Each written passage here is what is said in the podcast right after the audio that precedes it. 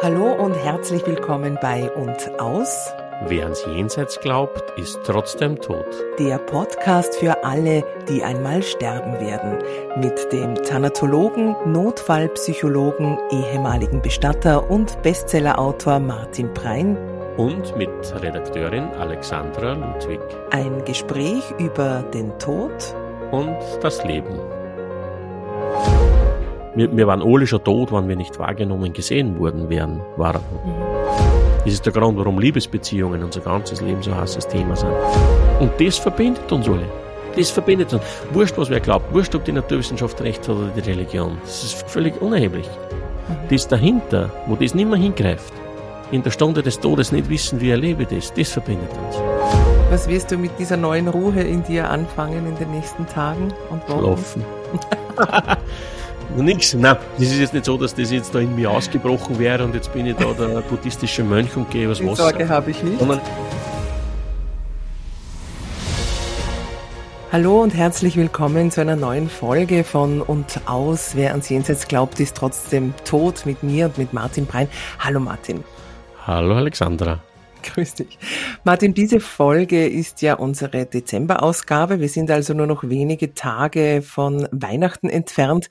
Bist du jemand, der sich von der Vorweihnachtszeit in irgendeiner Form mitreißen lässt? Also Punsch, Christkindlmarkt, Weihnachtsmusik, um da einige Stichworte zu nennen? Nein. Ein kurzes, knappes Nein. Ja. Nein. So gar nicht. Na, was nicht. Na, vielleicht Musik, vielleicht einmal, ja, schon, das ist schon schön. Stille Lebst Nacht du im schönen so, Linz mit den wunderschönen Christkindlmärkten, den Lichtern? Nein, Christkindlmarkt weiß ich nicht aus. Mm, mm, mm, ich bin zwar gerade jetzt Mittag über den Hauptplatz gegangen und weil ich einen Termin gehabt habe und da bin ich bei so einem Glas, das ist schon gut, ja, bei so einem Standel vorbeigegangen, die halt so klassisch Bratwürstel mit Sauerkraut. Oh. Ui, ui, ui. Mm. Das ist schon gut. Ah, und ich möchte es so gern, vor allem Sauerkraut, aber Sauerkraut mag mich nicht. Und ui. darum habe ich widerstanden. Aber was ist riecht so gut so gerade mit Bratwürstel. Ja. Ambivalentes Verhältnis. Ja, voll. Ja, ja, ja, genau, hoch ambivalent. okay, also, aber das Bratwürstel, mit dem könntest du ja was ja, voll, anfangen. Voll ja. krass. Aber das gönnst du dir dann auch nicht. Ja, das werde ich schon einmal tun oder so. Oder, aber ich habe jetzt am Mittag schon so einen Hunger gehabt, wenn ich richtig einen Hunger habe und ich esse dann sowas, was meinen Eingeweiden gar nicht gut tut, dann ist schlecht. Da muss ich vorher ein bisschen was anderes gegessen haben, dann geht's. Wenn das nicht so auf die, so ins, in, wie soll ich sagen, in den, in den leeren, in die Leere hineinfällt, dann geht's okay. von was untergelegt ist, wie man so sagt. Ja, also dann einmal das Dessert, würde ich vorschlagen. Ja, mal so, ja, jetzt gegangen zum Beispiel, ja. Ja, jetzt, nein, jetzt bleibst du bei mir. Auf, geh schnell, geh schnell am Abplatz. Nein, jetzt bleibst bei mir. Martin, äh, wer dich in den sozialen Medien verfolgt oder auch ähm, verfolgt, ja, dich. Ja. Oder auch äh, deine Homepage ab und zu besucht, der weiß ja, dass du dort auch regelmäßig ähm, auf Seminare oder Vorträge hinweist.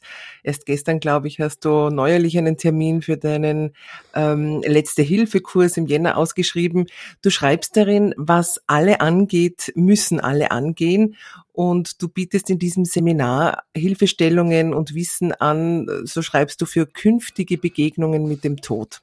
Mhm. Jetzt habe ich das gelesen und habe mich gefragt, äh, man, man hört ja immer jetzt im Zusammenhang mit dem Erste-Hilfe-Kurs, äh, dass die größte Fehlerquelle das Nichtstun sei. Mhm. Meine Frage daher an dich. Mhm. Gilt das auch für die sogenannte letzte Hilfe? Mhm. Also du belächelst mich schon. Ja. Oder gibt es sowas wie einen Kardinalfehler im Umgang? Im Umgang mit was? Bei der letzten Hilfe im Umgang mit, wie du so schön schreibst, Begegnungen mit dem Tod, wenn es um Trauernde geht? Nee, ich bin, also Umgang mit Trauernde. Aber ich bin eh nicht ganz zufrieden mit dieser Wortwahl, die, mhm. die du jetzt da vorgelesen hast, ja. Aber im letzten Hilfekurs geht es eben darum, dass wir uns beschäftigen mit drei, man könnte sagen, der letzte Hilfekurs besteht aus drei Kapiteln. Wir schauen uns in dem ersten Teil sozusagen ganz spannend den toten Körper an. Woher kommen diese Empfindungen in dem toten Körper, das, was man oft schnell empfinden kann, das Gruseln, das Unheimliche und so diese Dimension. Durch diese Beschäftigung erfahren wir auch ganz viel über unser eigenes Verhältnis zu unserem eigenen Tod. Aber wenn man nie mit einem Verstorbenen zu tun haben wird, das ist eine hochspannende Angelegenheit. Mhm. Dann beschäftigen wir uns darin wie wichtig es für Hinterbliebene sein kann, sie nur mal leiblich zu verabschieden. Es kann für manche Menschen wichtig sein, den Verstorbenen nur mal sehen, nur mal berühren zu können. Und da arbeiten wir heraus, was wir auch da als Mitmenschen schon tun können. Ich kann als Mitmensch da zum Beispiel wichtige Impulsgeberin werden. Wenn von deiner Freundin gestern der Vater gestorben ist und du triffst auf sie, dann könntest du zu ihr sagen, hey, hoch auf die. Wenn du in diesen Tagen bis zum Begräbnis das Bedürfnis mehr kriegst, dass den Vater mehr sehen willst, sagst du das sofort der Bestatterin. Es kann für Betroffene die Welt bedeuten, in diesen Tagen von jemandem diesen Satz gehört zu haben. Mhm. Und diese Beschäftigung, was wir da führen zu dem Punkt, kann auch sehr hilfreich sein, wenn wir selbst betroffen sind durch einen Todesfall im Familienkreis. Und dann beschäftigen wir uns so mit dem, kann man sagen, grundsätzlichen Einmaleins für die Begegnung mit akut Trauernden. Ja, mhm. Es kann auch jederzeit passieren, dass du vor wenn stehst, deine Nachbarin, wo der Bub gestorben ist oder so weiter, vor ein paar Tagen bei einem Unfall, oder Arbeitskollegin in der Firma, wo was passiert ist und du stehst vor ihr. Wie, wie, wie tun. Mhm. Und äh, es sagen die Menschen schon nach meinen Seminaren oft und ich kriege oft sehr berührende Rückmeldungen. Einerseits, dass vielleicht mir wer rückmeldet und sagt, ma, was du, wie ich bei dir das Seminar gemacht habe, äh, stell dir vor, tatsächlich ein Monat später äh, stirbt von meiner besten Freundin der Vater und plötzlich ein Herztod. Und wenn ich von dir das so nicht gehört hätte, hätte ich nicht gewusst, wie soll ich da in ersten Momenten da mhm. oder mit ihr reden oder, oder überhaupt oder was oder wie. Ja. Und was auch oft passiert, jetzt gerade wieder, ich habe gerade gestern total, hat mir das äh, getroffen und berührt einerseits, weil die Dame sehr mag und, und äh, nur ganz kurz kennengelernt habe, aber sehr mag. Äh, deren Mutter ist plötzlich verstorben, plötzlich tot im Bett gelegen in der Früh, 60 Jahre alt. Äh, und die hat mir dann geschrieben, sie ist so froh, weil sie hat von mir mal in einem anderen Zusammenhang vor einem Jahr, habe ich der einmal das letzte Hilfekursbuch geschenkt. Mhm. Und sie hat gesagt, sie hat das gelesen damals und sie war so froh, weil sie hätte jetzt das, wie die Mutter gestorben ist, hätte das nicht so bewusst gehabt, vielleicht für sich, hey, ich, ich möchte vielleicht Mutter doch noch mal sehen in diesen Tagen und so weiter oder das tun oder vielleicht möchte ich sogar ihr noch mal was ins Sorg mitgeben oder sie vielleicht gar anziehen oder solche Dinge. Mhm. Oder mir hat neulich auch mal eine Dame eine E-Mail geschrieben und gesagt, äh, sie ist so froh, dass das Seminar damals besucht hat, weil vor ein paar Wochen ist ihr Mann gestorben und wenn es das damals alles nicht so gehört hätte, gerade bei dem Kapitel Begreifen und leiblich Abschied nehmen, mhm. dann hätte sie sich das jetzt der Bestatterin gegenüber nicht so anschaffen und bestimmen traut. Mhm. Also das sind so die Aspekte, die durchaus passieren können, aber es wäre doch zu an. Also mir, mir, gibt es oft ein wenig einen Stich, wann so quasi jeder Brein kann da jetzt dort eins, zwei, drei Hilfestellungen geben, wie du es dann. Im besten Fall passieren so Dinge, dass Leute sagen, ja, ich habe mir durch das damals traut, was ich von dir gehört habe, dass ich dann überhaupt zu der Nachbarin umgegangen bin, wo der Mann gestorben ist, ja, dass ich mir das überhaupt traut habe. Früher hätte ich mir das vielleicht gar nicht traut.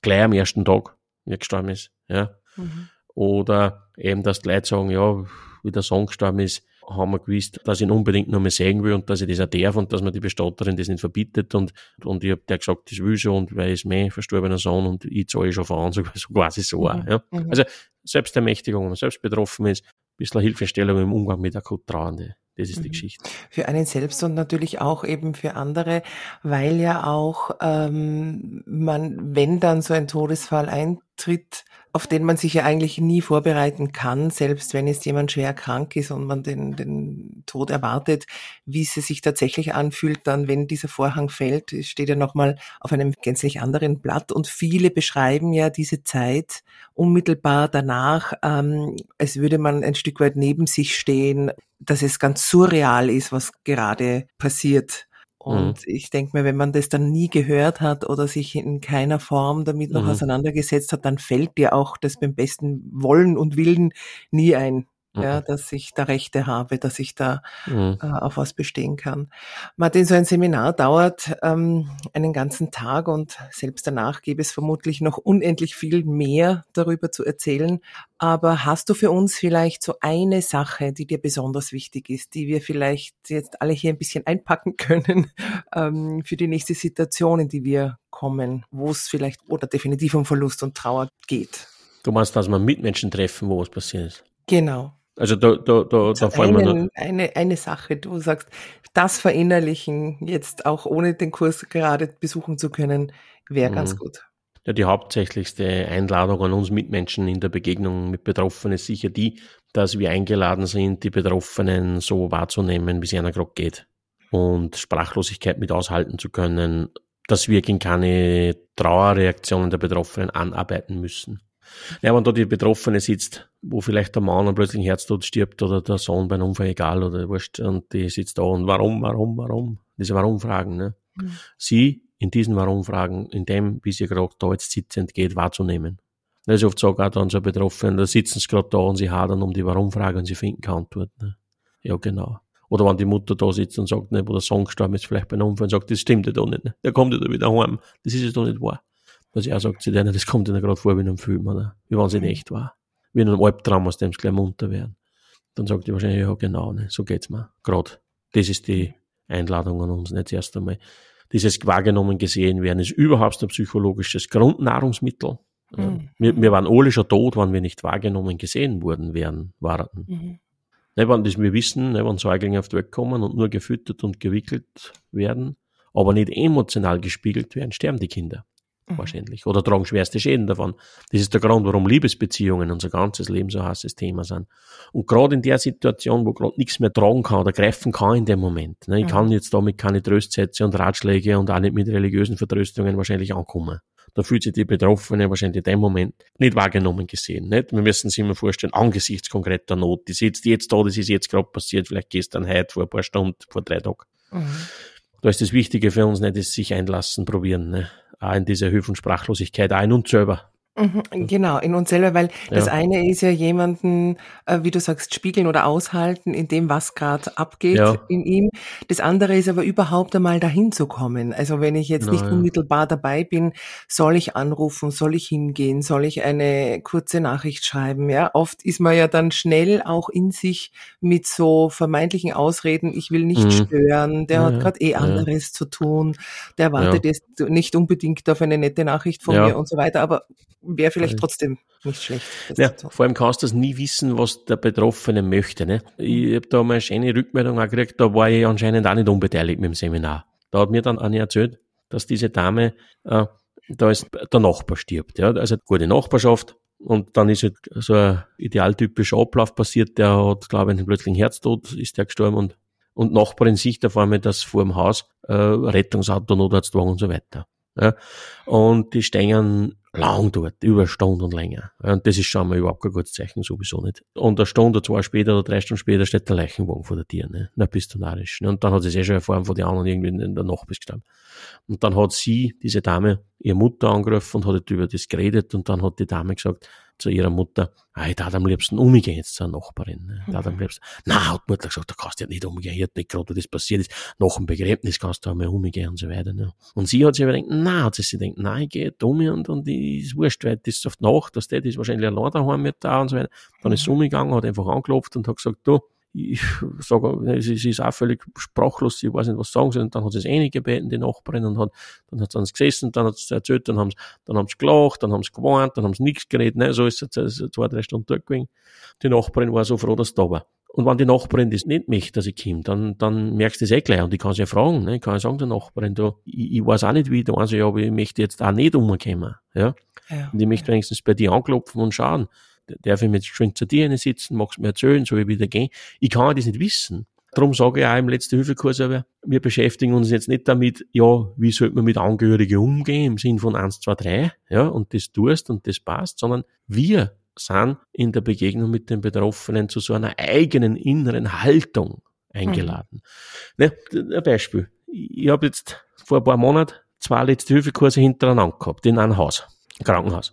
Am ersten Tag sitzt da eine Dame vorn links und sagt, naja, blöde Geschichte, ne, bei einer im Ort, kleine Ortschaft, ist ein dreijähriges Kind gestorben von einer jungen Familie. Und diese junge Mutter sagt, sie geht im Ort nirgends mehr hin, sie geht, sie geht woanders hin einkaufen, wo es keiner kennt, weil sie hält das da im Ort nicht aus, weil jeder, der sieht, wenn sie jetzt den Spar oder so, ne, jeder rennt auf mhm. sie hin und sagt, wie geht's da denn, wie geht's denn, sie hält das nicht mehr aus. Mhm. Ja, sie, sie, sie geht woanders hin einkaufen, wo es niemand kennt. Nächsten Tag im Seminar sitzt da eine Dame und sagt, ma, blöde Geschichte bei einem Mord, ja, eine junge Familie, der Mann, 32 Jahre, plötzlich verstorben, man weiß nicht genau warum, also irgendein plötzlicher Todesfall, vielleicht Lungenembolie oder irgend sowas. Mhm. Zwei kleine Kinder da, furchtbare Geschichte. Diese hinterbliebene Frau sagt, ne, sie geht im Ort nirgends mehr einkaufen, sie geht nirgends mehr hin, sie fährt woanders hin einkaufen, wo es keiner kennt, weil sie hält das im Ort nicht aus, weil überall, wo sie hingeht, ne, wenn die Leute sie sehen, drehen sie sich um, schauen weg und, und ignorieren es. Mhm. So, jetzt kannst du das aussuchen. Beispiel 1, Beispiel 2, was soll man tun in der Begegnung mit Betroffenen? Ja? Mhm. Von beiden Geschichten kannst du nichts mitnehmen quasi. Oder aus beiden Geschichten kannst du schon was mitnehmen, dass, dass wir nicht wissen können, wie, wie, was die Angehörigen brauchen oder möchten. Aber ich kann zum Beispiel so, das tat wahrscheinlich ich, wenn die Mutter, wo der Mann da mit 30 Jahren stirbt oder das dreijährige Kind, wenn ich die kenne aus meiner Gemeinde oder aus meiner Nachbarschaft und ich würde auf sie treffen oder vielleicht gange die aktiv vielleicht dazu ihr heim oder ich triff sie jetzt da draußen von mir aus bei der Garteneinfahrt, ja. Ich würde auf sie zugehen und sagen, du, äh, Maria, ich, weiß nicht, was ich sagen soll und ich, ich weiß jetzt nicht, so ich auf die zugehen oder nicht, ich soll ich die mhm. fragen, wie es da geht, das ist, ich, aber ich möchte da nicht ausweichen, ich, was könnte, ne? Mhm. Ja, vorbeikommen, und dann merke ich sofort, was da ist oder nicht. Ne? Mhm. Aber wenn ich jetzt richtig zugehört habe, dann war es in beiden Fällen so, dass sie eher nicht angesprochen werden wollten. Oder habe ich es falsch verstanden? Dass ja, das die, eine hat, die eine hat gestört, dass sie alle umgedreht haben und weggeschaut haben. Und die andere hat gestört, dass jeder auf sie hingerannt ist und gefragt hat, wie es, oh, okay. wie es mhm. ist. Also aus beiden Geschichten kannst du nicht wirklich was mitnehmen im Sinn von, wie soll ich tun. Mir hat einmal, mhm. mir hat einmal eine Buchhaltungsabteilung angerufen von einer Bank. Da ist das Kind gestorben, also von einer Kollegin. Und die waren zehn Leute. Und die haben mich angerufen, weil diese Kollegin, wo das Kind verstorben ist, morgen wieder in Arbeit kommt. Oder äh, in 14 Tagen, so.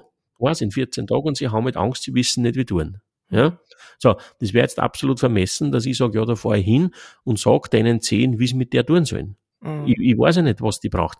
Und ich habe dann die Chefin dort ermutigt, dass mit dieser Betroffenen selber in Kontakt tritt. Ne? Und die habe ich dann ein bisschen, also könnte man sagen, gecoacht, ne? dass sie mit der Betroffenen redet. Ne? Wie geht's dir bei dem Gedanken, dass du wieder in den Torwart kommst? Vor was hast du Angst? Wie könnte man mit dir umgehen? Was brauchst? Ne? Oder vielleicht mhm. sollen wir uns am ersten Tag, wenn es kommst, zusammensetzen und du äh, sagst uns, was du brauchst oder wie es für die ist und wie sollen wir mit dir umgehen. Möchtest angeredet werden auf das, wie es da geht oder wegen dem Tod von der Tochter oder möchtest es in der Arbeit eben gar nicht haben. Das gibt's mhm. ja auch.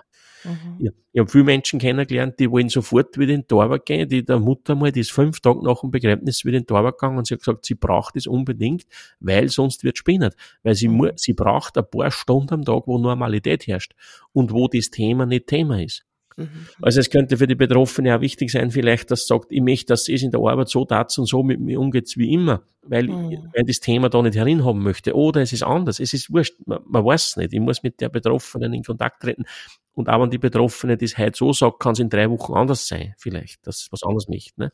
Aber dass da so eine Offenheit da ist im Austausch auch miteinander. Ne? Aber was ich sagen will, ist, wir können ja nicht wissen, ne? so jetzt muss ich das und das Know-how in mir haben oder aneignen ja. oder irgendwelche Psycho, bla bla Sachen, dass ich weiß, wie soll ich tun. Mhm, ja. Es geht um Aufrichtigkeit. Ne? Also ich bin dann aufrichtig, wenn ich zu der Frau hingehe und sage, du, ich weiß auch nicht, was ich sagen soll, ich, ich will da aber nicht ausweichen und ich, ich bin auch sprachlos und, und wenn ich die frage, wie geht's da denn, ist wahrscheinlich auch depper die Frage. Ja? Aber das ist halt aufrichtig. Ne? Mhm. Dazu ja. sind wir eingeladen, so in dieser Aufrichtigkeit ein Stück weit. Und dann kann man für Betroffene ja praktisch hilfreich werden. Dann kann jetzt die Nachbarin sagen, hey, mach da mal einen Rasen oder ich hole da am Dienstag gern die Kinder von der Schule und so weiter. Das ist auch wichtig. Es geht nicht darum, dass man nur mit dem Leid der Menschen mitverschwimmen, sondern dann können wir auch aktiv hilfreich werden. Und auch von Seiten der Trauernden ist da ganz viel natürlich, was diese Begegnung mit einer sehr schwer macht. Ne? Weil es kann oft sein, dass Trauernde auf die ganze Welt der Wut haben, weil alle gerade nicht erleben müssen, was ich erleben muss. Und du kannst nichts richtig machen. Wurscht, was du sagst oder tust, das geht alles in Tosen. Also die Begegnung mit Trauernde ist viel komplexer. Das ist nicht, also ich, mm, ich bin mal ein bisschen, es ist sehr nett alles, aber ich bin ein bisschen vorsichtig mit so Geschichten, dass man sagt, ja, mein Gott, na, und da sind Trauernde und wir haben keinen Umgang und weil wir keinen Umgang mehr haben mit Tod und Trauer, jetzt damals ist es auch so schwer. Diese Begegnung mit akut Trauernde ist viel komplexer. Mhm. Da spürt sie noch viel mehr an. Auch in unbewussten Schichten spürt sie da noch viel mehr an, was diese Begegnung schwierig macht. Ja. Mhm.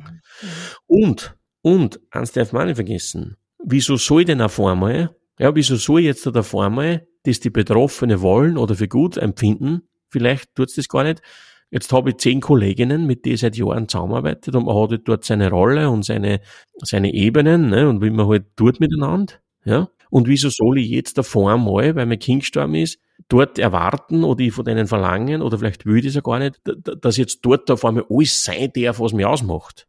Mhm. Also wie kommt man ja. drauf, dass ich das auf einmal alle meine Leute sagen will und meine Kolleginnen sagen will und das auf einmal in diese Tiefen hinabtauchen wollen und wie kommen die Kolleginnen dazu?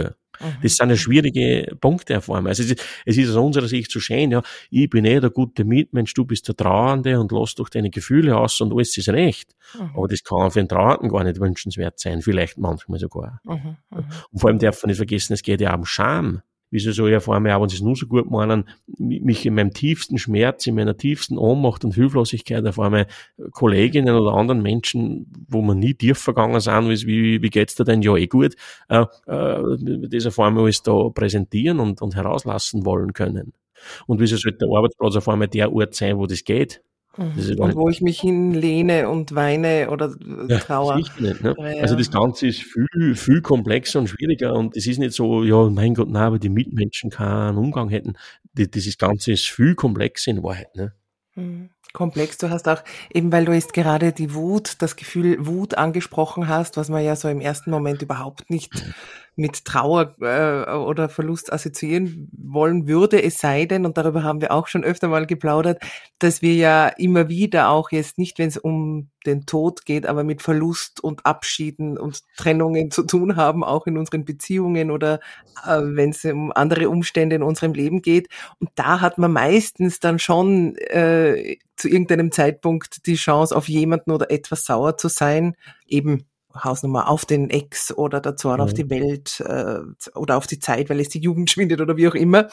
Beim Tod ist es eben viel schwieriger, vor allem wenn es um meine eigene Endlichkeit geht. Da merke ich, dass es mit dieser Wut, dieser potenziellen Wut, die man ja auch hat, warum das alles so sein muss, dass es endet, schwieriger ist, wo ich die hin projizieren kann. Mhm. Weil Hast wir ja alle in diesem Boot sitzen. Bitte? Hast du da das schon mal erlebt, den Wut, oder was? Wenn du denkst, dass du sterben wirst, müssen werden, dass das auch wütend macht? Ja, ich schon. Jetzt? ich glaube schon. Also neben ja. sprachlos, fassungslos, schon wütend, warum das ja. so ein Entschuldigung, blödes Konstrukt der Natur ja, sein muss. Schafseinrichtung. Ja, tatsächlich, ja. Und der, der einen Ton erfunden hat, denkt, ja, wenn ich den doch kennenlernen würde. Den erwischt, ja. Dann wäre es leichter. Weiß ja. ich nicht, ob es leichter wäre, aber es läuft so ins Leere. Also so meinst du, ja. Mhm. Weil bei, du meinst bei der Trauerwut hast du vielleicht Wut auf den Verstorbenen, Wut auf die Mitwelt, Wut auf Auf das Auto, das um die Ecke ja, zum ja. falschen Zeitpunkt, die blöde Krankheit, der verfluchte Krebs äh, oder ja, auch jetzt in anderen Situationen, wo es um Abschied geht, mhm. kann man meistens auf irgendjemanden, auch wenn es nicht hundertprozentig stimmig ist, aber wütend sein. Mhm. Da wird es echt schwierig. Mhm. Ja, ja, da wird schwierig. Vor allem habe ich jetzt etwas Interessantes gelesen, da muss ich jetzt noch eintauchen. Das tue jetzt über die Weihnachtsfeiertage dann. Man da ein Buch bestellt, das ich eh schon lang am Schirm habe, immer wieder, äh, was ja sehr interessant ist, das Thema Scham.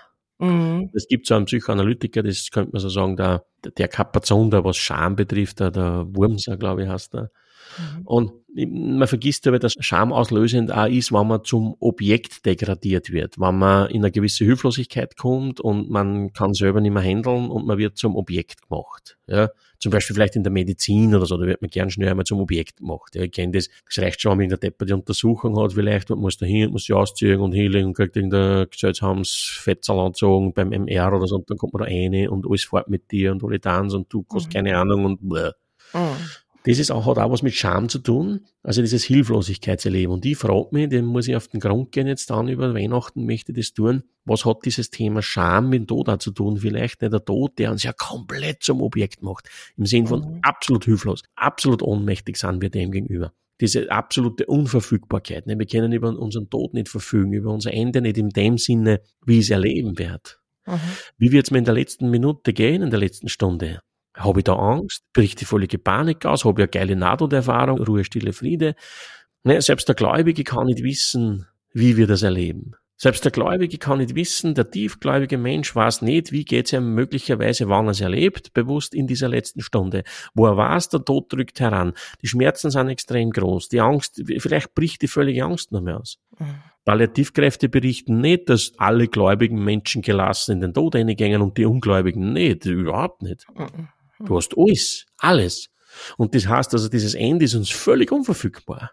Hm. Völlig unverfügbar. Und es spielt überhaupt keine Rolle, unter Anführungszeichen, es klingt jetzt provokant, es ist völlig egal, ob, für den Einzelnen natürlich nicht, aber es ist wurscht, ob wer an was glaubt und wer an nichts glaubt oder das oder das. Im Kern ist uns das Ganze völlig unverfügbar.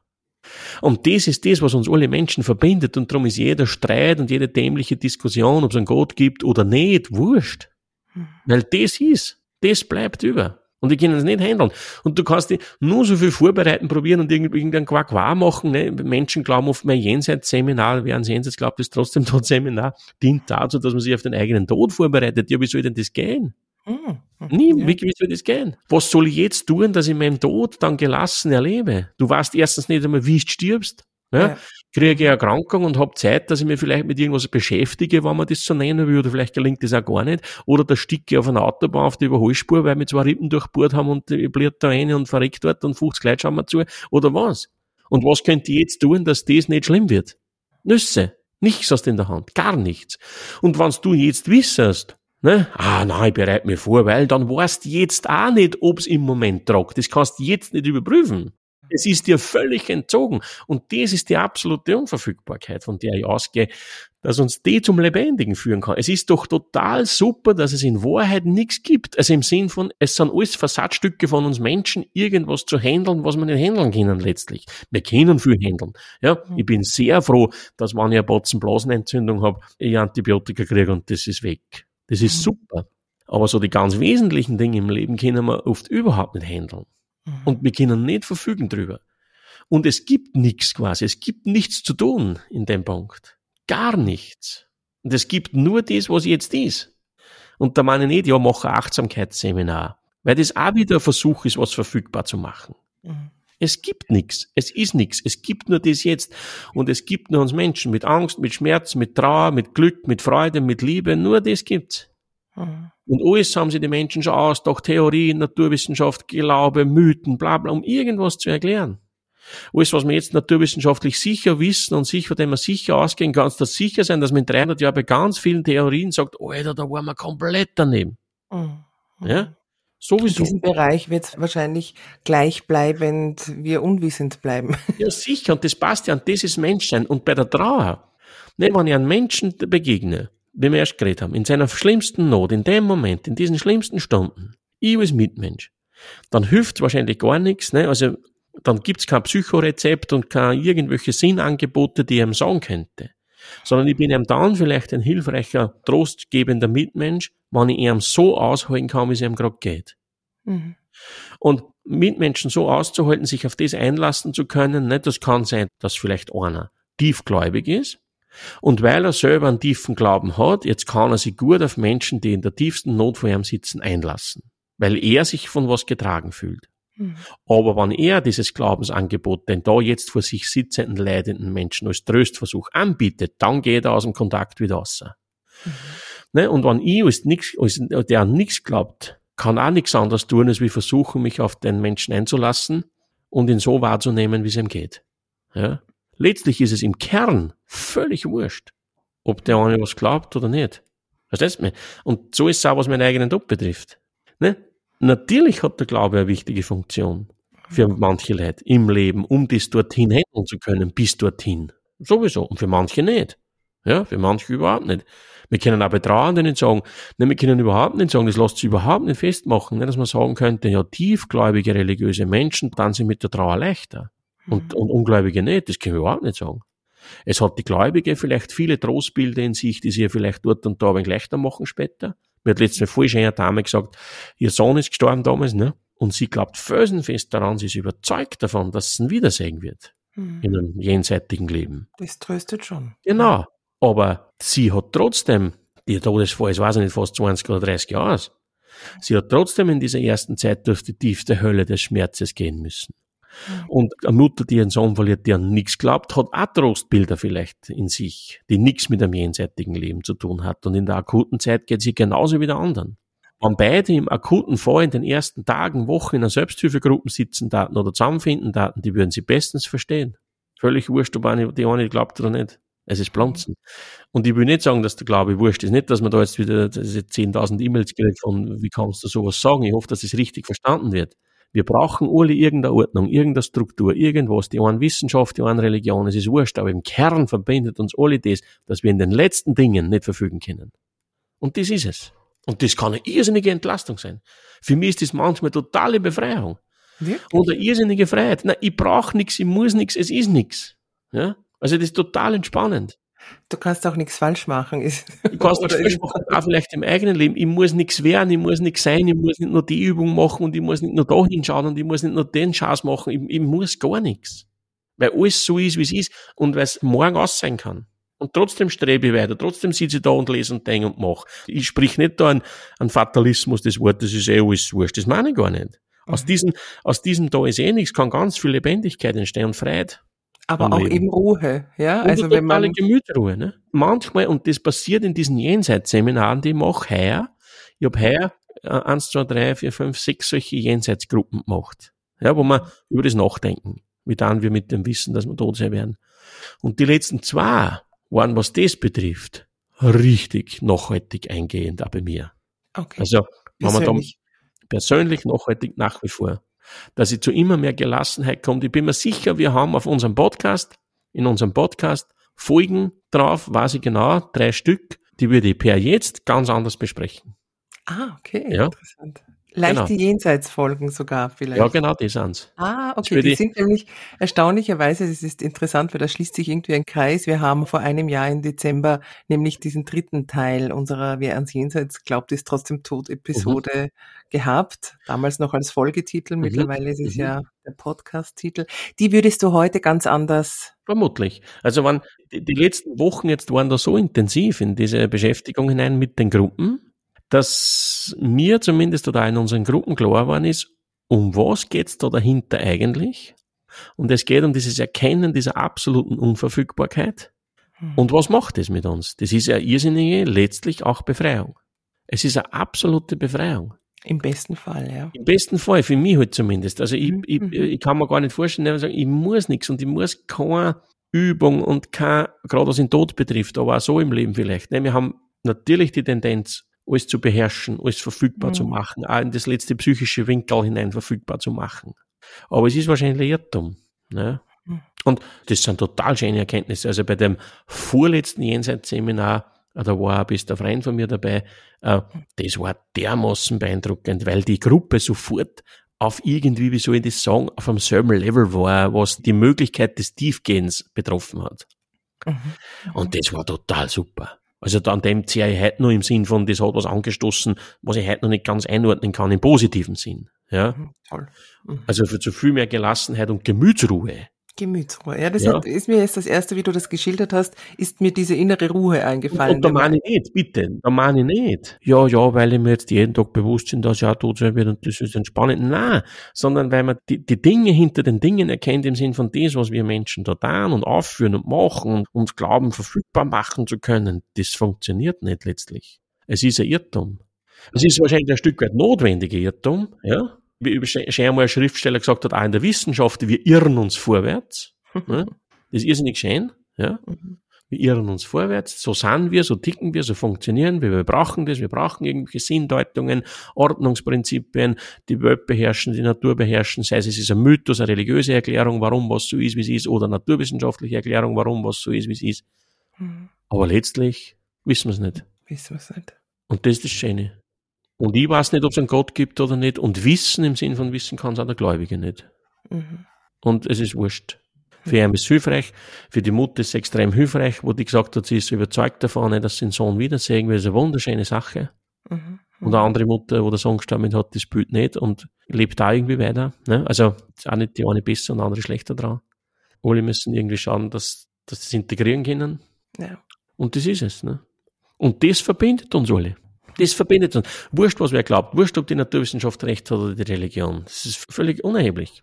Mhm. Das dahinter, wo das nicht mehr hingreift, in der Stunde des Todes nicht wissen, wie erlebe das, das verbindet uns. Da ist die große Geschwisterlichkeit, Brüderlichkeit, wie man sie immer nennt, und da brauche ich gar nicht gläubig sein. Mhm. Das verbindet uns. Äh, diese neu gewonnene oder erfüllte, die du hast es ja gesagt, es stoßt gerade etwas in dir an, wo du noch nicht genau weißt, wohin die Reise geht. Was wirst du mit dieser neuen Ruhe in dir anfangen in den nächsten Tagen und Wochen? Schlafen.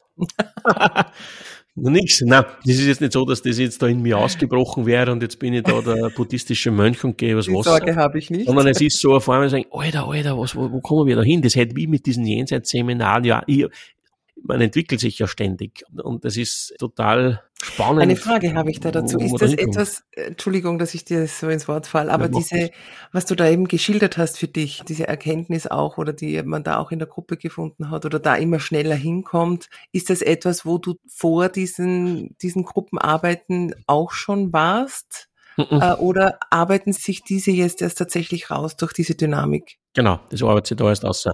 Ich habe vorher schon einen starken Impuls gehabt, nehmen das, und das war das Kämpferische und dieses, ah, ja. Mhm. Und das ist erst da jetzt in diesen Gruppen passiert, nach und nach.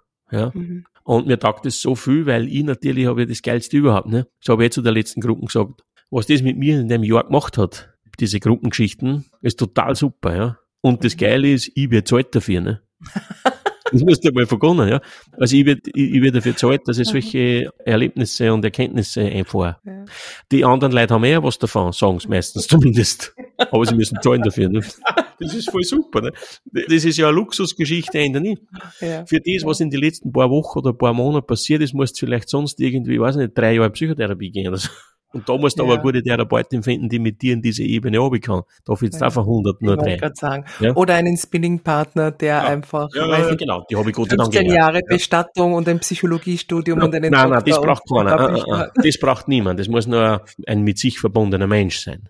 Und mhm. ich sogar warnen, dass der Psychologie studiert haben und, und irgendwas, ja nicht. Aber ein mit sich verbundener Mensch, den braucht man als Sparringpartner oder Sparringpartnerin. Genau. Na, das was ist spannend. ich gesagt? Ich habe Spinning-Partner gesagt, das gibt's gar nicht, gell? Ja, was hast du gesagt? Ah, Sparring, äh, Spinning. Sparring ja, nicht. Ja, so ein paar Gesprächspartnerin oder so. Meint, ja. Nein, nein, Warnung vor den Studierenden. Die Gelehrten, wie mein Onkel hat gesagt, die Gelehrten soll der Teufel holen. Also er hat gemeint, die Gelehrten, die Ladenflaschel, hat er gemeint. Das ist eigentlich was für die. Ja. Das ist, mit dem Alkohol. Jetzt wollte ich gerade ganz salbungsvoll darauf hindeuten. Ich liebe jetzt hart Weihnachten, weil ja, es natürlich ja. von einem Punkt stand ah, zum ah, Alkohol. Das kennen ja die Hörerinnen und Hörer, können ja mal schauen. Gehen Sie mal auf Facebook oder auf Instagram, Alexandra Ludwig, und dann, die, die, die hat eh alle Bilder freigeschalten. Ludwig mit TH. Und dann schauen Sie mal auf Bilder und dann sehen Sie eigentlich, ja, genau, Alkohol im Schnee, Alkohol in der Badwanne, Alkohol auf Nacht, Alkohol in der Früh. Das ist ja, und beim Herrn Brein sieht man, wenn dann maximal einen Käsepappeltee, ja, der genau. im, im, Becher baumelt. Oh, Käsepappeltee habe ich heute schon, habe ich heute schon da ich sagen, zwei mindestens, glaube ich, getrunken. Ja. Mhm. Dann bin mhm. ich so. Du bist bereit eigentlich fürs Bratwürstel mit dem Sauerkraut. Naja, da muss man vorher drei Liter und nachher fünf Liter Käsepuppete trinken bei meinen äh, Sauerkraut äh, äh, äh, Liebschaften. Ähm. Ja, ja, ist das total wieder so hingewiesen auf meinen Alkoholkonsum. Dabei wollte ich ganz salbungsvoll so. äh, darauf hinweisen, dass dieses Zusammenkommen heute doch irgendwie wie ein sanftes Bilanzieren geworden ist, hat ja. ein bisschen Weihnachtsfeiercharakter fast. Ja, fest. Wir Fisch. haben halt noch Weihnachtsfeier, ja. Ich habe gehe halt noch auf eine. Ja, deine eigene, gell? Meine eigene von unserer Praxisgemeinschaft, ja. ja. Freue mich schon sehr. Leider sind zwei, drei aus, also zwei, wenn eine ist krank und eine hat ganz frisch ein Baby. Oh, und eine hat also einen Infekt. Unsere Reinigungsdame, die Mariana, leider, hm, oh ist krank, aber sonst sind alle anderen da. Mhm. Und du als Weihnachtself verkleidet? Ich verkleide mich als Weihnachtsmann, ja. Ich brauche nur ein paar Wampen, habe ich eh schon. Und Du wirst du salbungsvolle Rede halten. Ja, mit genau. Gestrickten Weihnachtsbaum am Da oh, heute dann, genau, da habe ich ein riesen Und singst wahrscheinlich auch. Endlich kannst du singen. Ich kann gut singen. Du ja. bist in der Öffentlichkeit. Singen in der Pizzeria. Rudolf der Rednos-Reindier. Ja. So, ich habe noch, bevor du jetzt das Ende einläutest, Bitte.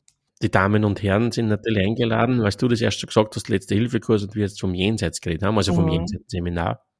Nächstes Jahr wird es eine Sommerakademie auch geben. Alle meine Seminare, die ich mache, wird es verstärkt im Sommer angeboten geben für interessierte Menschen, wo man sich anmelden kann, einfach auf meiner Homepage.